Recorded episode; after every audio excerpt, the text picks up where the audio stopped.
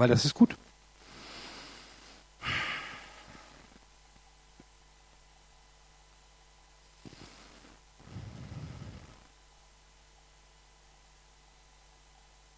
Jesus, danke, dass du hier bist. Danke, dass du wirklich, wirklich Bock auf uns hast.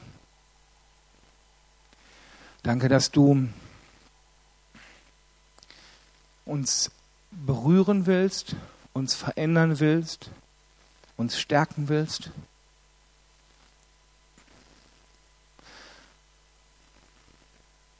Jesus, du hast jetzt absolut jeden Freiraum zu tun und zu lassen, was du willst. Wir laden dich ein. Wir wollen erleben, wenn du was tust.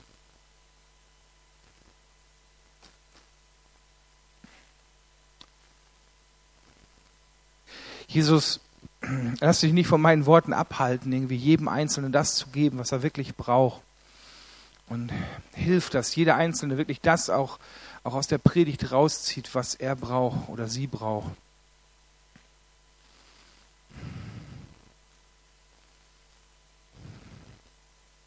Jesus, wir haben echt Bock auf dich. Amen. Ja, Amen. Halleluja. Die letzten Male, wo ich hier gepredigt habe, das war zu, zu Ostern, zwischen Ostern und Pfingsten und Pfingsten, also ziemlich knapp jetzt hintereinander. Und ich habe in diesen Predigten ähm, viel auch über diesen neuen, die neue Schöpfung, den neuen Menschen, irgendwie das, was Jesus am Kreuz gemacht hat, erzählt und was das für uns bedeutet. Und ähm, ja, es ist eigentlich ein total, also das Kreuz ist etwas total Herrliches. Ich habe in einem Buch gelesen von, von einem Herrn Crowder, der sagt, der, der sich über die Botschaft des Kreuzes nicht freut, hat das Ganze noch nicht verstanden. Also ich, es ist etwas wirklich Leckeres, es ist etwas wirklich Herrliches, was Jesus gemacht hat. Und ähm, ich bin da total begeistert von. Und Letztes Mal haben wir dann über Pfingsten gesprochen, über den Heiligen Geist und dass wir dann auch noch einen Beistand haben, der uns lehrt, alles zu halten, was Jesus gesagt hat, der uns in die Wahrheit reinführen will, der uns uns, uns ähm, Geschenke mitbringt, die uns bevollmächtigen sollen, die uns kräftigen sollen, die uns leiten und führen sollen. Und ja, also ich bin da einfach nur total begeistert von.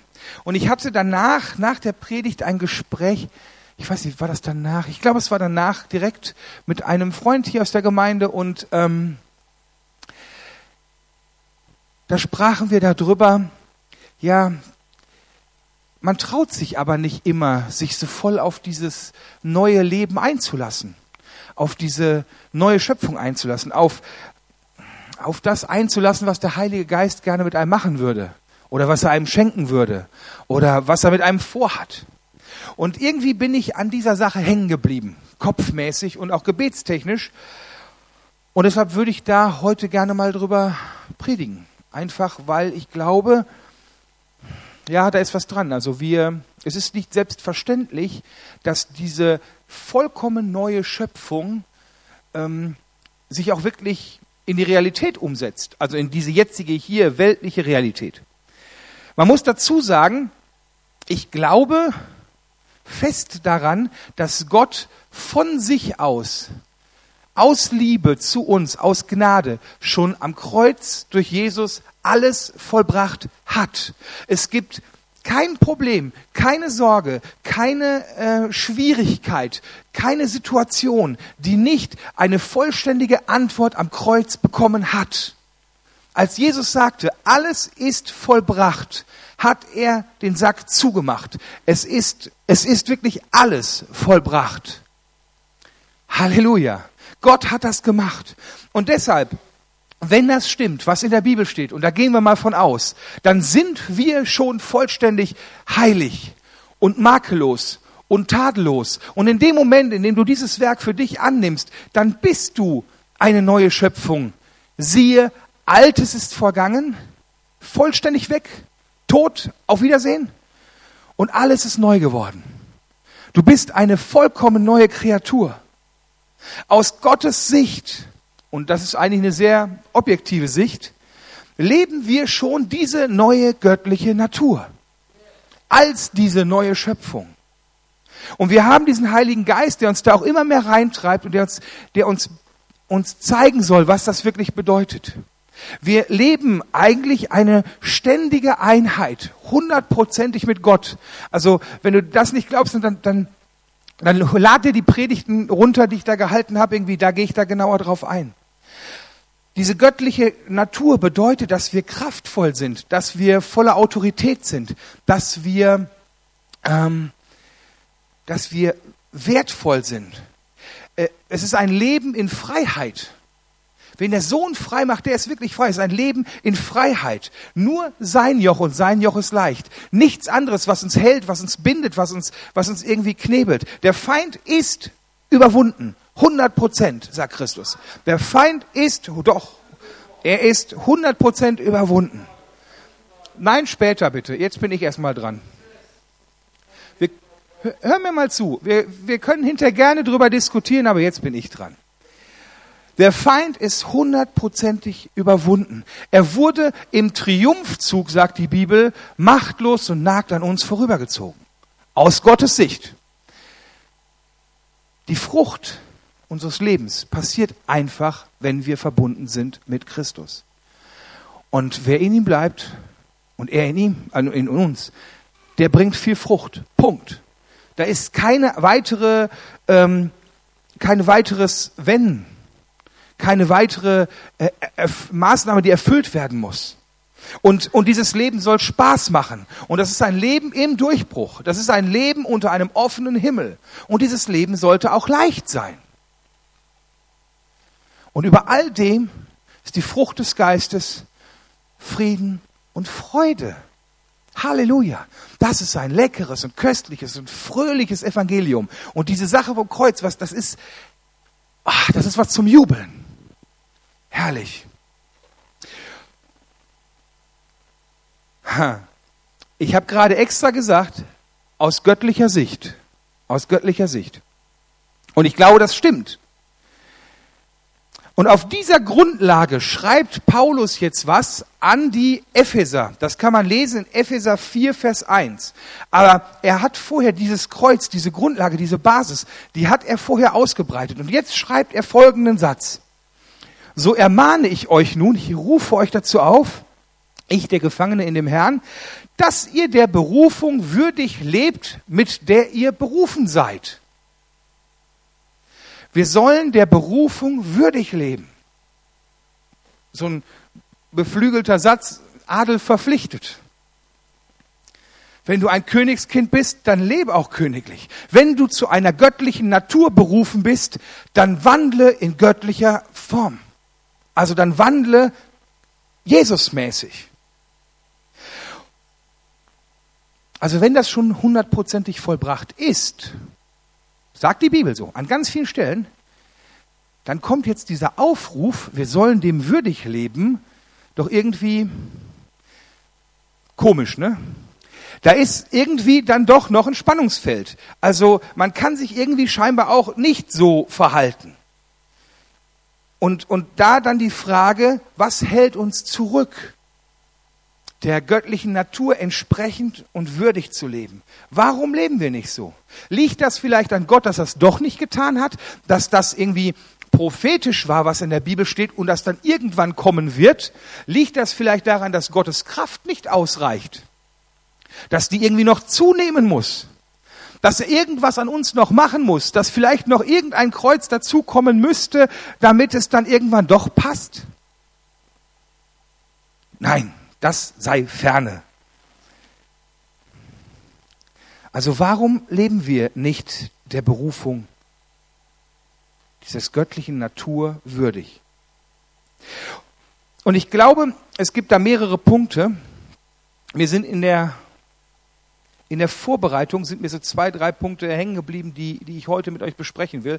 Und ich glaube, die, die kommen auch immer wieder auf einen Punkt zurück.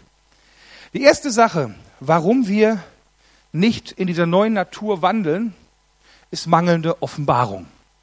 Wenn du nicht weißt, was diese neue Schöpfung ist, dann kannst du da drin auch nicht leben. Und deshalb ist es wichtig, sich zu erkennen, so wie Gott einen sieht. Das ist sehr wichtig.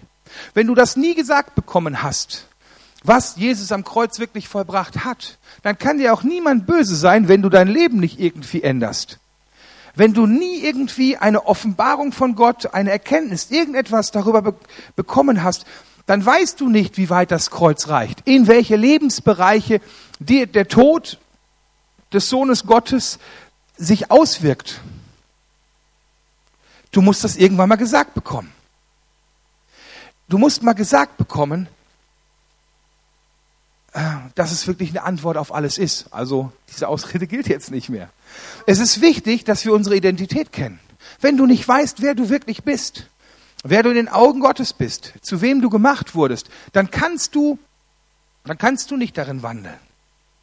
Das ist so wie ein König. Ein König wird ja nicht für gewöhnlich nicht gewählt, sondern ein König wird geboren. Also irgendwie dann der alte König stirbt, zack, der neue König. Jetzt bist du als König geboren in diesen Stand hinein. Früher war das so, heutzutage zum Teil auch noch. König wird als König in einen königlichen Stand geboren.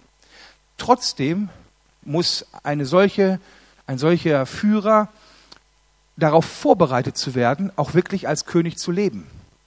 Er muss wissen, wie verhalte ich mich? Was sind meine Verantwortungen? Oftmals geht mit einem Stand auch eine, eine, eine, mit Autorität auch eine Verantwortung einher. Was ist die Aufgabe eines Königs? Was erwartet man von mir? Nur wenn er das wirklich gelernt hat, wenn er begreift, wofür die Position des Königs auch da ist, kann er ein guter König sein. Wenn man begriffen hat als König, dass Herrschen nicht nur bedeutet, sein eigenes, sein eigenes Geld anzuhäufen, sondern bedeutet, ein Land so nach außen und nach innen zu vertreten, dass es den Leuten in dem Land gut geht, dass es dem, dem Land an sich gut geht, dann ist Königssein wirklich was Gutes. Und wenn du das nie erklärt bekommen hast, dann wirst du deinen Job nicht gut machen. Also mangelnde Offenbarung über das, wozu wir berufen sind, was es heißt, diese Berufung und der wir würdig leben sollen, dass wir Stellvertreter Gottes an Christi Stelle, also Botschafter Gottes an Christi Stadt, hier auf der Erde sind, dass wir seinen Reichaufbau richten sollen, dass wir seinen, seinen Willen hier vertreten sollen. Solange wir das nicht gesagt bekommen haben, ja, werden wir schlechte Könige sein. Ein Beispiel dazu aus der Bibel, die Jünger. In Matthäus 14, ab Vers 15 lesen wir folgende Geschichte. Am Abend aber traten seine Jünger zu ihm und sprachen, also Jesus hat mal wieder den ganzen Tag darüber gepredigt und äh, jetzt ist es abends. Die Gegend ist öde und die Nacht bricht hinein, äh, herein. Lass das Volk gehen, damit sie in die Dörfer gehen und sich zu essen kaufen. Aber Jesus sprach zu ihnen, es ist nicht nötig, dass sie fortgehen. Gebt ihr ihnen zu essen. Sie sprachen zu ihm, wir haben nichts als fünf Brote und zwei Fische. Jesus sagt zu ihnen, ihr macht das jetzt. Das heißt, er gibt ihnen auch die Autorität dazu. Sie haben die Vollmacht. Er gibt ihnen ja keine Aufgabe, die sie nicht lösen können. Sie sind autorisiert, sie sind bevollmächtigt, diese Menschen mit ein wenig Brot und ein wenig Fisch, diese Tausende zu speisen. Dieses Wunder zu vollbringen. Sie haben alle Vollmacht und sie sollen es tun. Aber die Jünger denken hier rein menschlich, nach ihrer alten Natur und sagen, fünf Fische, zwei Brote, zwei Brote, fünf Fische, also bisschen Fisch, ein bisschen Brot, ähm, das passt nicht. Sie denken rein menschlich in ihrer alten Natur.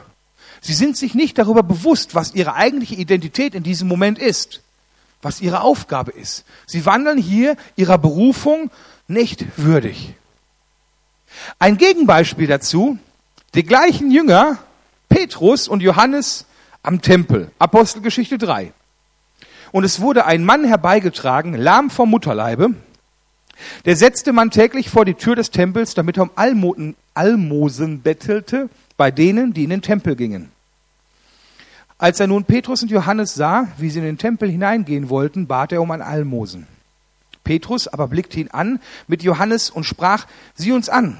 Und er sah sie an und wartete darauf, dass er etwas von ihnen empfinge. Petrus aber sprach, Silber und Gold habe ich nicht, was ich aber habe, das gebe ich dir. Im Namen Jesu Christi von Nazareth steh auf und geh umher. Und er ergriff ihn bei der rechten Hand und richtete ihn auf, Sogleich wurden seine Füße und Knöchel fest. Er sprang auf, konnte gehen und stehen, ging mit ihnen in den Tempel, lief und sprang umher und lobte Gott. Die gleichen Jünger, ein paar Monate später, haben vollkommen anders auf die gleiche unmögliche Situation reagiert. Bei dem einen ähm, reagieren sie nach ihrer alten Autorität, nach ihrem alten Menschsein und in der neuen in der anderen Situation äh, reagieren sie göttlich.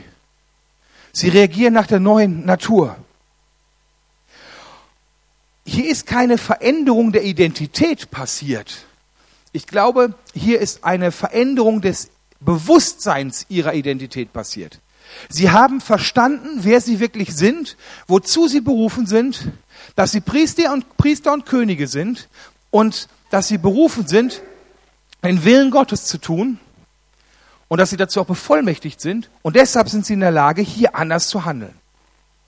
Und deshalb ist es wichtig, dass wir da, wo uns, wo uns Offenbarung über unsere Natur fehlt, dass wir da, äh, ja, dass wir versuchen, da reinzukommen, dass wir beten, dass wir Bibel lesen, was die Bibel über uns sagt, dass wir Gott darum bitten, dass er uns zeigt, wie er uns sieht, was er mit uns gemacht hat. Es ist wichtig, dass wir uns da die richtigen Predigten zum Beispiel zu anhören. Super gut kann ich empfehlen, diese Predigtreihe vom Storch im letzten Jahr, wo er über unsere Identität gesprochen hat.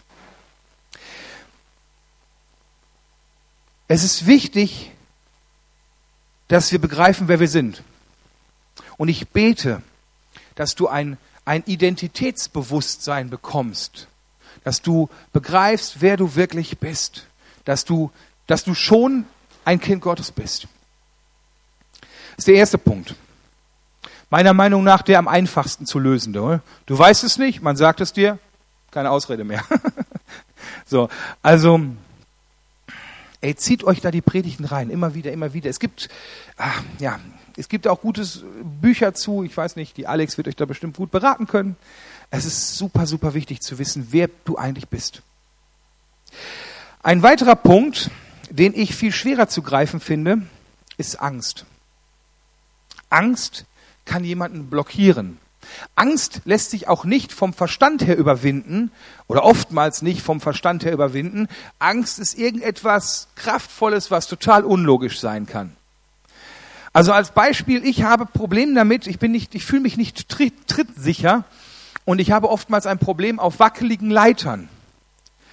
Und ich weiß, dass diese Leiter gut steht, dass die, dass ich, ich habe sie ja hingestellt, ich habe dafür gesorgt, dass sie nicht wegrutschen kann. Vielleicht hält noch einer fest. Aber wenn man dann die Leiter hochklettert und die fängt so ein bisschen an, so durchzuwabbeln, dann ist Schluss. Dann hänge ich da wieder wie der Wetterfrosch auf der Regenleiter und ich gehe keinen Schritt hoch und keinen Schritt zurück. Dann ist vorbei. Das habe ich schon ein paar Mal erlebt. Dann muss man mich da runterholen. Also wie die Katze auf dem Baum. Ich kann mich nicht mehr, es, obwohl ich weiß, es ist lächerlich hängst du in drei Meter Höhe und das war's. Also nur als Beispiel. Angst kann einen wirklich blockieren. Und da nützt auch nicht das Wissen, dass diese Leiter ähm, nicht um, umfallen kann. Dass alles super sicher ist, dass sie dich tragen kann. Du hast dir vorher das Schild noch angeguckt. Also jemand, der meine Statur hat, der sollte sich die Schilder auf den Leitern an der Seite auf jeden Fall vorher angucken. Das ist wichtig. Es gibt Leitern, die können keine 80 Kilo ab. Ähm, Ursache für solche Ängsten sind oft in der Geschichte, in der persönlichen Geschichte und in der persönlichen Prägung zu finden. Also so Erfahrungen. Wir sind eigentlich die Summe unserer Entscheidungen und unserer Erfahrungen. Das, was wir erlebt haben, die Dinge, wofür wir uns entschieden haben, die Wege, die wir gegangen sind, das sind eigentlich die Dinge, die unsere Denkweisen bestimmen, die, die definieren, wie wir ticken. So können zwei Leute, die eigentlich das Gleiche irgendwie erlebt haben, vollkommen unterschiedlich auf Sachen reagieren, einfach weil sie unterschiedliche Erfahrungen gesammelt, also nee, sie haben das, sie erleben die gleiche Situation, aber sie haben eine Geschichte, andere Geschichte. Und der eine sagt, das ist doch gar kein Problem, und der andere sagt, da komme ich gar nicht drauf klar, einfach weil er in der Vergangenheit schon etwas erlebt hat, was ihn da negativ triggert. Jede dieser Erfahrungen, die du erlebt hast, lässt dich anders reagieren. Und wenn dann noch Verletzungen dazu kommen, dann wird es noch schwieriger, weil Verletzungen tun weh, das geht dann so auf diese tiefere emotionale Schiene und die erzeugen Angst. Und das kann so tief versteckt sein, dass du gar nicht merkst, woher das überhaupt kommt. Vielleicht kann so eine, Nein, das ist ein schlechter Witz. Ähm, vielleicht kann so eine Angst vor der Leiter irgendwie davon passiert sein, dass du vom Quickeltisch gefallen bist. Also keine Ahnung. Aber es kann auf jeden Fall sein, dass, dass es so tief ist, dass du gar nicht mehr begreifst, wo diese Angst herkommt. Aber ähm, sie ist da und, und sie blockiert dich. Ähm, ein klassisches Beispiel ist das Vaterbild. Gott ist der liebende Vater.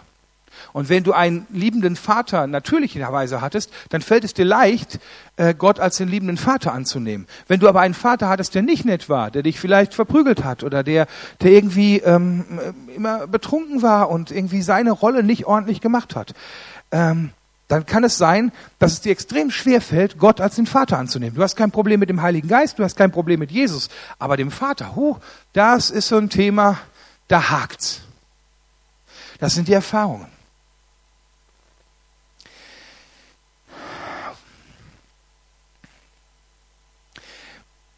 Ängste können unterschiedliche Formen haben.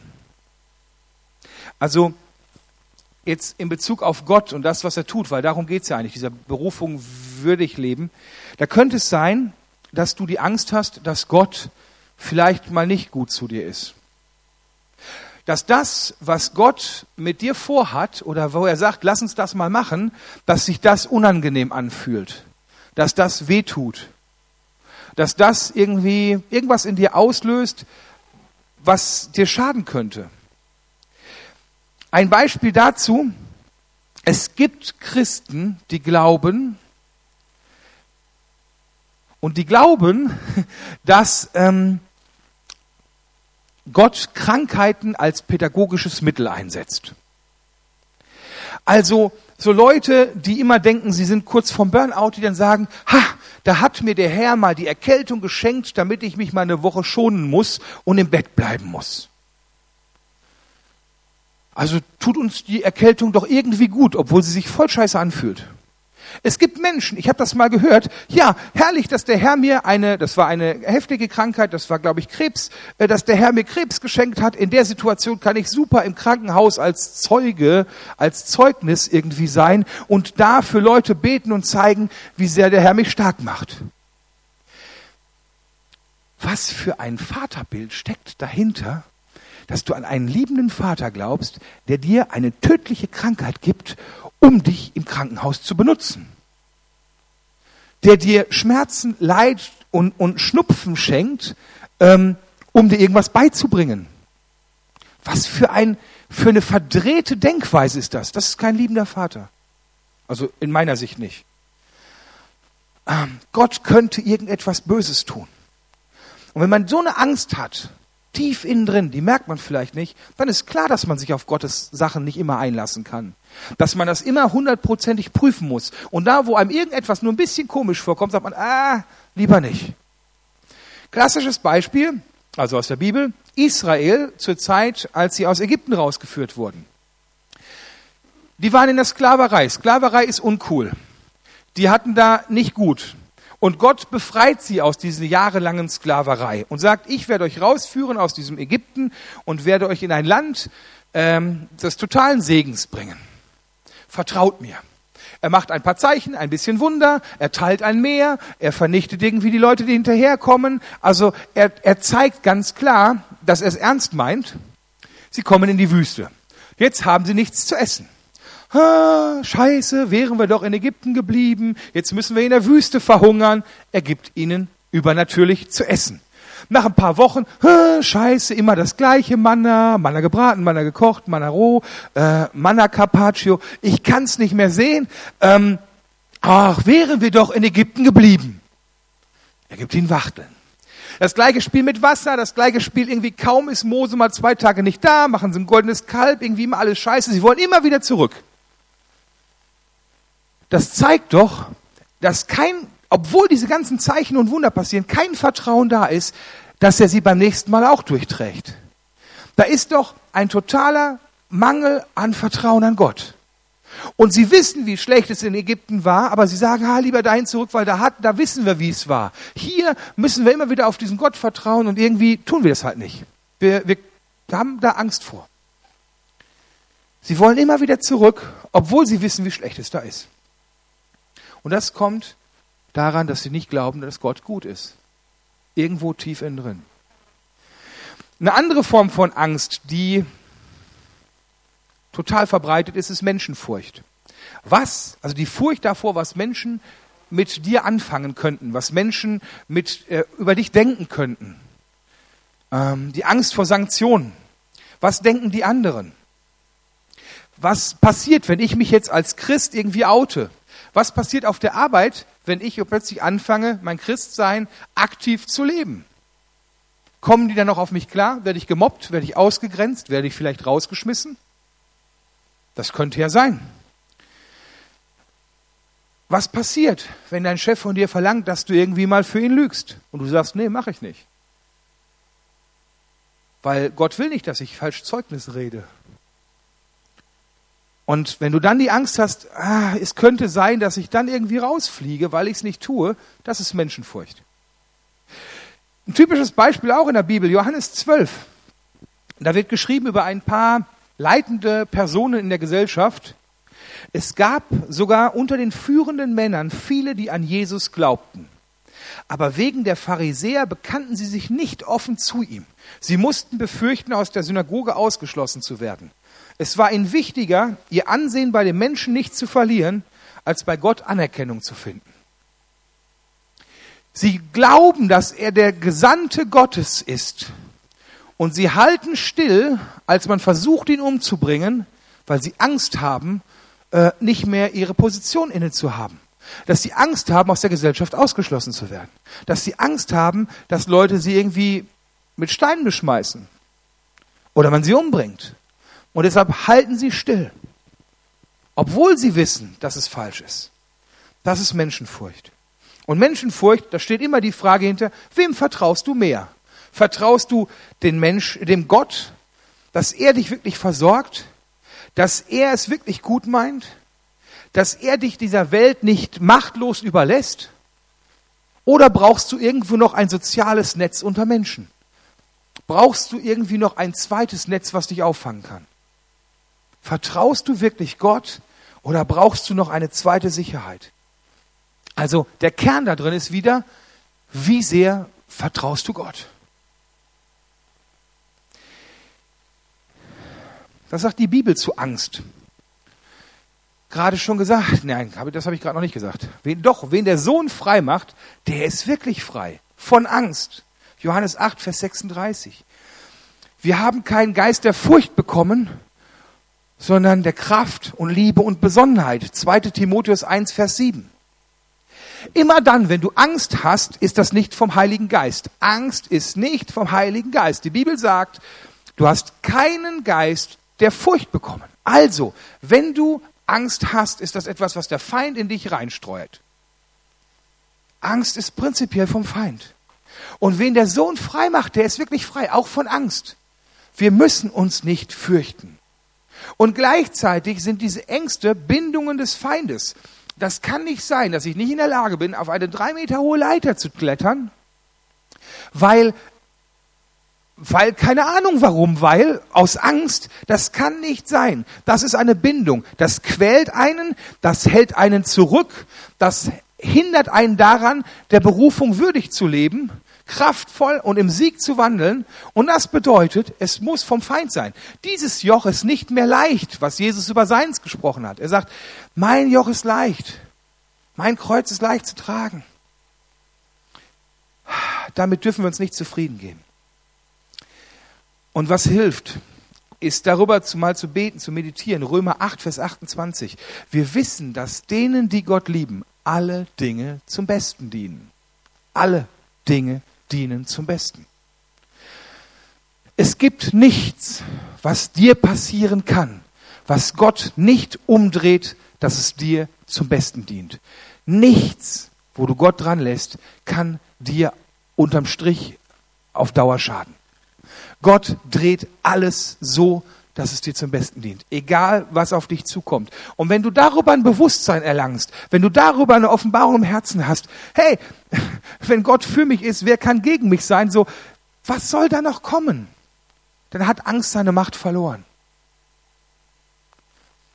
Dann hat Angst seine Macht verloren. Vertrau Gott. Er ist immer bei dir und vertrau Gott, er macht es immer gut. Er macht es immer gut. Okay, dritten Punkt. Den habe ich mal Bequemlichkeit genannt. Warum wandeln wir nicht unsere Berufung würdig? Ja, weil es ist doch schön so, wie es ist. Es ist doch genau richtig so. Wir haben eine schöne Gemeinde, wir können was in der Gemeinde tun, wenn wir da Lust haben, wir können Dienst tun, wir, wir, es ist alles super. Es passt. Warum sollen wir uns irgendwo noch nach irgendwas ausstrecken? Ist doch genau richtig. Am besten keine Veränderung. Äh, könnte ja sein, dass es hinterher nicht mehr so schön ist.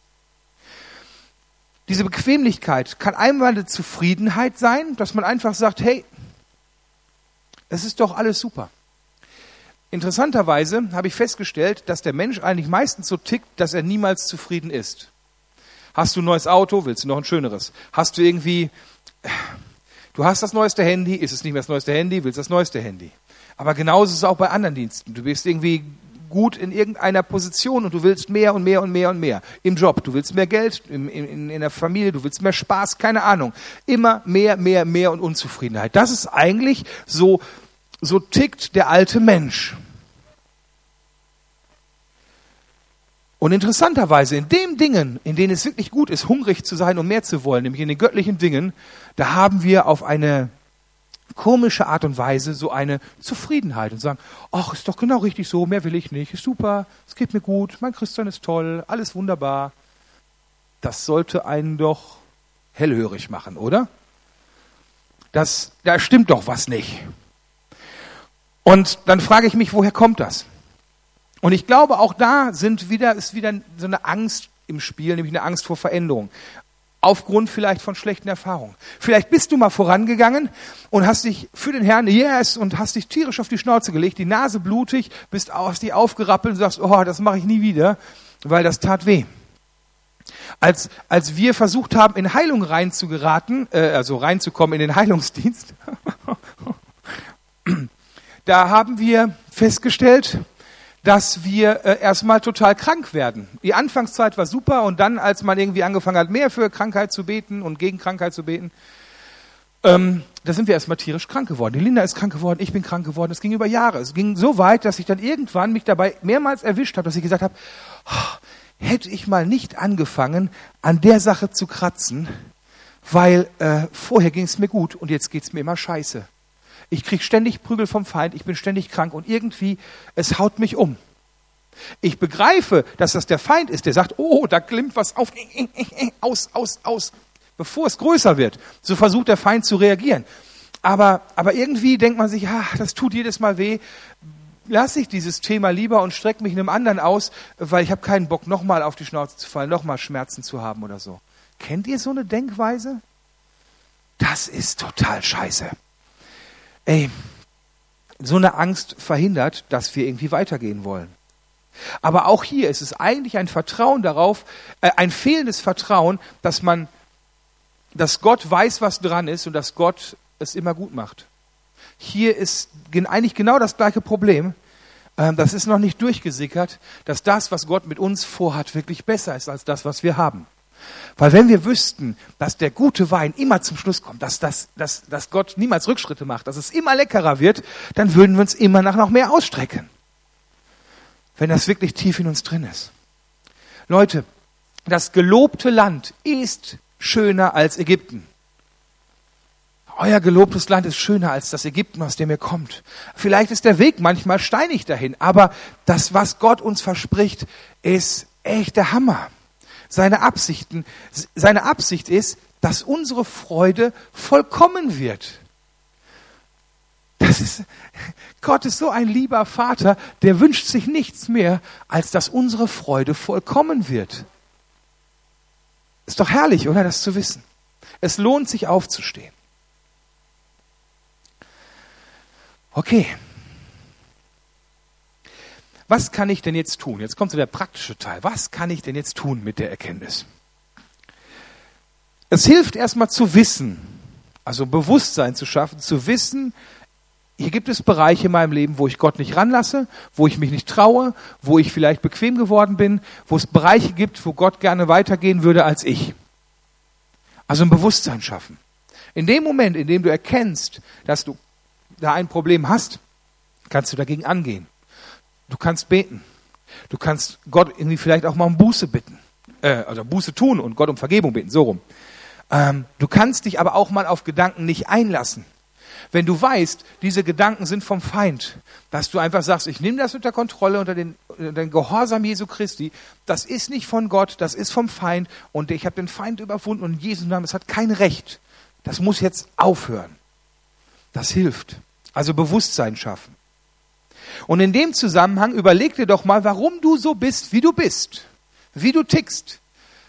Guck doch mal mit dem Heiligen Geist in dich rein, mal so ein bisschen Ursachenforschung betreiben. Wenn irgendwelche Gefühle auftauchen, die du dir nicht erklären kannst, dann frag doch mal, woher kommt das? Was ist das? Vielleicht ist auch mal Vergangenheitsbewältigung dran. Hier muss ich, das wird viel zu selten bei uns gesagt, hey, da möchte ich echt mal ein Lanze brechen für Seelsorge. Seelsorge ist etwas wirklich Gutes. Wenn du an einer Punkt bist, wo du merkst, du hakst irgendwo, du bist nicht gesund in einem Bereich, du bist irgendwo gebunden, dann hilft es, dir Hilfe zu holen. Wenn du dir einen Nagel durchs Knie haust, dann gehst du doch auch zum Arzt, damit er dann gegen was gegen die Schmerzen tut, oder? Wenn du einen Nagel mitten in deinem Herz stecken hast, also in deinem seelischen Herz, dann solltest du auch zu einem Arzt gehen, der weiß, wie man das rauskriegt. Und ich persönlich gehe immer dann, wenn ich merke, ich komme mit eigener Kraft und im Heiligen Geist zusammen jetzt nicht mehr dadurch, sondern ich brauche irgendjemanden, der mithilft und moderiert, dann gehe ich zur Seelsorge. Ich bin nicht dafür, dass man prinzipiell immer alles total auseinanderdröseln muss und gucken und pflücken und so. Aber wenn du merkst, hier hält mich was zurück, was ist das? Dann geh mal zu einem Profi, der weiß, wie man das, der einfach die richtigen Fragen stellt. Seelsorge ist ja, ist ja so jemand, der stellt die richtigen Fragen, sodass du mit Gott zusammen eigentlich zu der Lösung kommst. Und ich habe das persönlich super gut erlebt. Und es gibt Leute, die sind genau die richtigen für dich und die können das. Und wir haben Leute hier in der Gemeinde und wir haben aber auch, glaube ich, ein Netzwerk von Leuten, die wir vermitteln können. Also ähm, wenn du Seelsorge brauchst, dann sprich mal Leute an. Zum Beispiel die Moni. Moni, du bist immer noch im Seelsorge, aber du kennst Leute. Zum Beispiel sprich mal die Moni an, die kennt Leute, die dir helfen können. Klause, Klause ist die Ansprechpartner. Und die Birgit. Da vorne gibt's auch Flyer. Also ihr hört, es gibt sowas wie Seelsorge, Halleluja. Ähm, sprich jemanden an. Ich habe auch irgendwie meinen persönlichen Lieblingsseelsorger erst finden müssen, ähm, aber das ist super hilfreich. Und da gehe ich echt, ich gehe nicht gerne hin, aber wenn's dran ist, tut's gut. Also Daumen hoch. Ursachenforschung, Vergangenheitsbewältigung, Klause, ja, genau, da ist sie, sprecht sie an. Okay, ähm, klassisches Bild ist diese Sache mit dem Vaterbild. Leute, solange ihr ein Problem habt, Gott als den Vater anzunehmen, habt ihr ein, habt ihr ein echtes Problem. Das, das muss bewältigt werden. Ich glaube, das ist so ein ganz wichtiges Fundament. Arbeitet daran. Korrigiert euer Vaterbild. Lasst, damit ihr, damit ihr irgendwie die Liebe Gottes erkennen könnt. Ähm, das ist auch schon der nächste Punkt, was man tun kann. Äh, lasst dich auf Gott ein. Äh, lasst dich auf seine Liebe ein. Ein total gutes Buch dazu finde ich übrigens, eine Buchempfehlung, Die wahre Natur Gottes von Andrew Womack. Klein, dünn, gut geschrieben und es, es erklärt einem, wie Gott wirklich tickt, so was die Liebe angeht. Sehr zu empfehlen. Ist auch nicht teuer, gibt's im Kultshop, richtig? Amen. Halleluja. Boah, das ist echt Werbung pur, oder? Ja, super. Ja, genau. Product Placement. Ja, genau. Jetzt müsste hier irgendwo so ein Ding noch rumstehen, so eine Ecke oder so. Okay.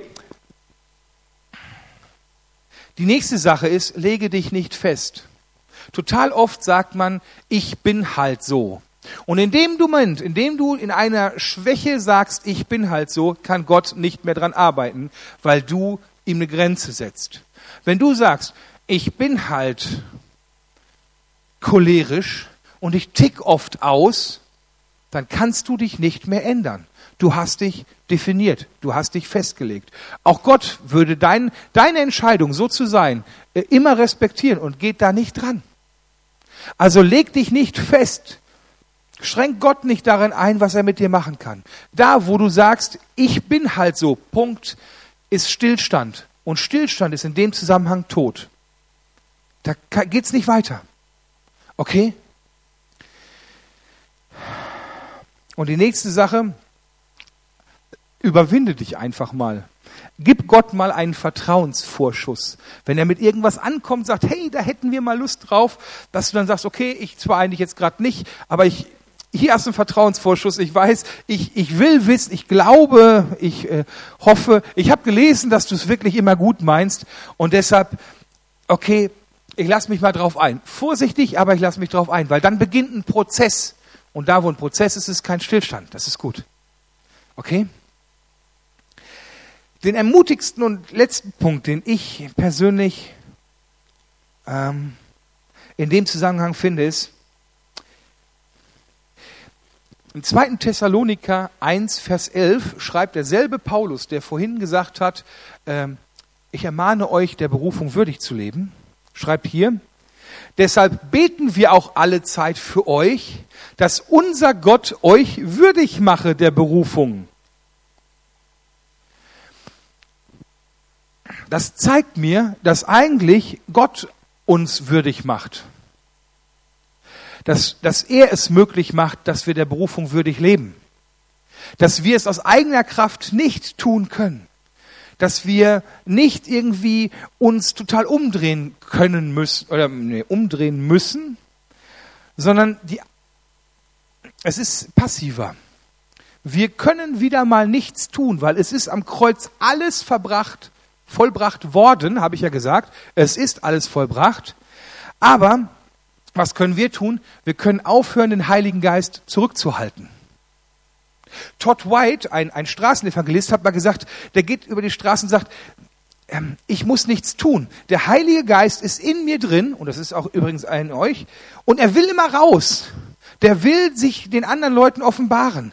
Christus will jedem seine Liebe zeigen. Der will raus. Und das Einzige, was er macht, ist, er hält ihn nicht zurück. Und so kann ich euch nur Mut machen, ihr braucht eigentlich nur Gott rauslassen. Lasst ihn sich austoben. Lasst ihn machen, wozu er Bock hat.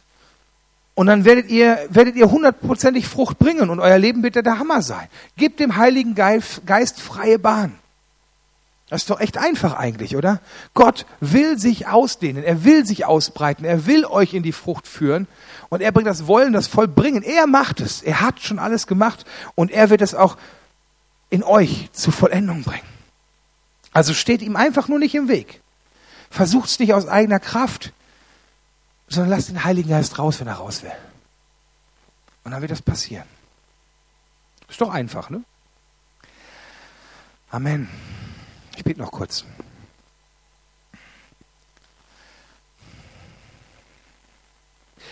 Jesus, oh, danke, dass du am Kreuz für uns gestorben bist. Jesus, ich bete, dass wir eine völlige, ein völliges Verständnis, eine volle Offenbarung und Erkenntnis darüber bekommen, was das wirklich für uns bedeutet.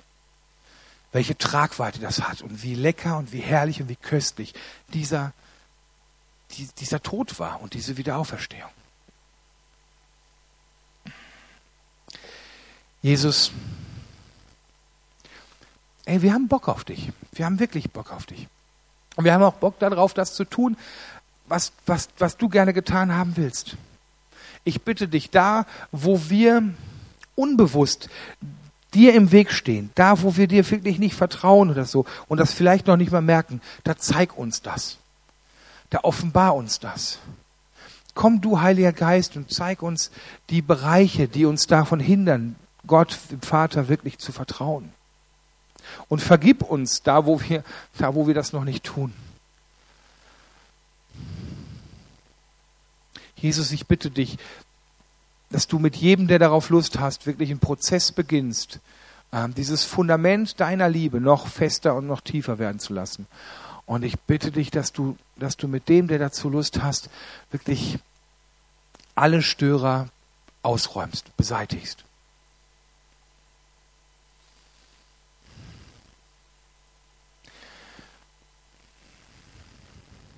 Heiliger Geist, Gottesfurcht tötet Menschenfurcht, habe ich mal gehört.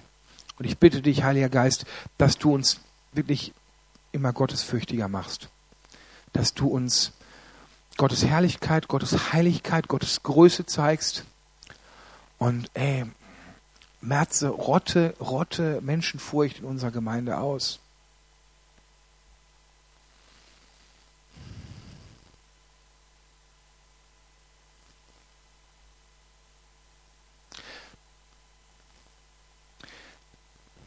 Amen.